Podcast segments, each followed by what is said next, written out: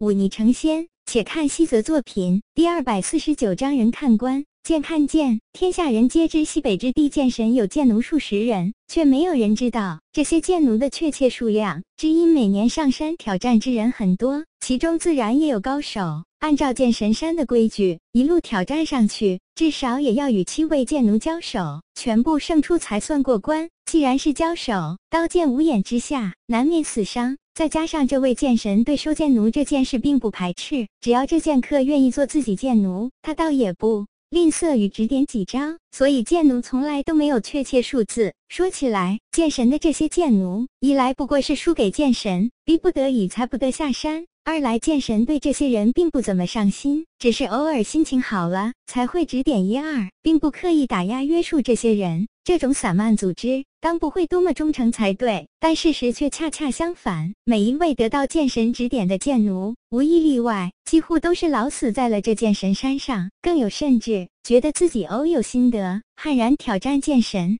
最后死在了剑神手下，尸体烂透在山涧之中。从这天剑神山上剑奴全部下山开始。江湖上终于对这些剑奴有了明确的了解。剑奴四十八位，其中武尊境便有七人。至于其余剑奴，全部都是武灵境。如此实力，早已超过了大部分门派。即便与当剑宗这样北地屈指可数的门派相比，也是不遑多让。四十八位剑奴护卫着中间的石棺，石棺之上插着的那把龙髓剑尤为惹眼。这一对贱奴所过之处，必定大声宣扬这石棺中人的事迹。行了不过几十里地，后面已然跟了数百江湖人士。倒不是说这些江湖人士贪图那石棺之上的宝剑，即便贪图如此数量的贱奴护佑，谁敢轻易动手？这些人大多被这剑奴下山的罕见场面震惊，还有一些则是对剑奴口中。与剑神交手还能做到不分胜负之人感到好奇。如此行了两日，这些剑奴已经来到了荡剑宗外的剑灵镇。从剑神山到剑灵镇，这剑奴抬棺下山之事早已传得沸沸扬扬，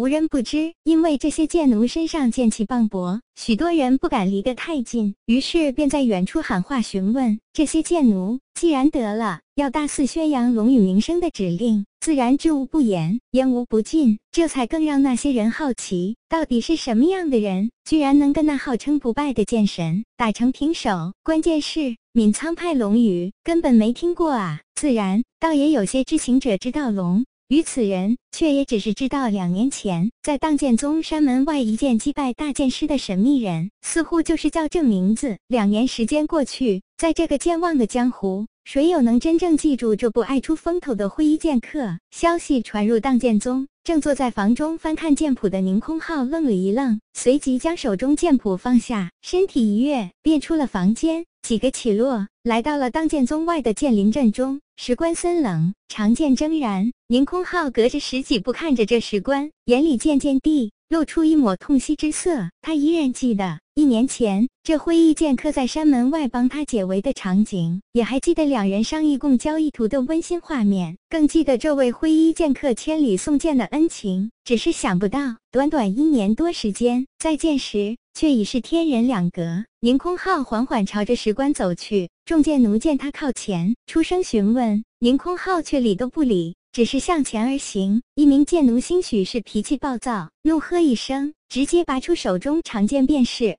一剑当胸刺来，宁空浩轻轻挥手，那剑奴手中之剑便是片片碎裂，剑奴身体更是倒飞出去，轰然撞在一旁的石墙之上。一白须剑奴看到这一幕，微微皱眉，他缓缓走到石棺旁，挡在宁空浩身前，低声道：“这位后生，你可认得这石棺中人？”宁空浩见他说话客气，点点头道：“算是旧友。”原来如此，白须剑奴闪身到一旁，却说道：“我等奉命将尸体连同剑神之剑送到闵苍派。你既然是他旧友，我不便拦你瞻仰，但是还请不要惊动死者，这是当然。”宁空浩点点头，他死时可算安详。他与剑神在山顶一战，竭尽自身所能，最后更是引发天罚地伤，最后力竭身亡。他虽死去，却得到了剑神赞誉，算得上是善终。如此便好。宁空浩缓缓来到石棺前，却只是看着石棺，沉默良久。宁空浩才开口说道：“我年少时的梦想，便是有朝一日能与那号称……”百年不败的剑神，来上一场公平对决。即便死在剑神之手，也是作为剑士之荣耀。可我还没来得及做，没敢做的事，你这资质平平的家伙却先一步做了。这点我不如你。遥想当年，你修剑术不成，来问我如何探寻剑道之秘。我当时不过是看你可怜，随便说了几句鼓励的话，你便一根筋的苦练了剑意二十年。而二十年之后，你挑战剑神，克死他。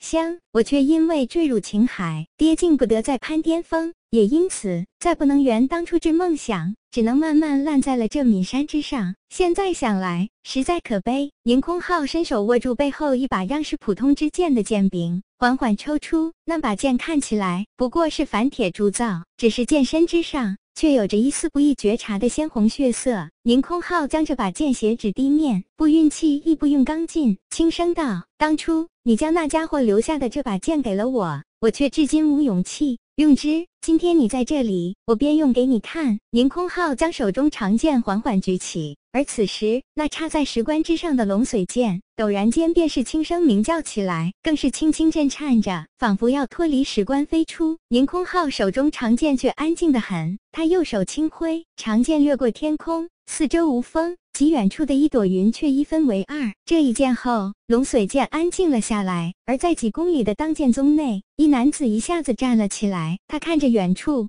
喃喃道：“我即便进入五尊境，又如何？同是五尊，我比这宁上师可差得远了。”这男子身边一老者却笑了笑，说道：“他成就五尊境超过二十年，早已达到了五尊境的极致，所以才有这般恢宏气势。你不过刚刚得到五尊，以后的路还长，未必不能超越他。既如此，你又何必妄自菲薄？”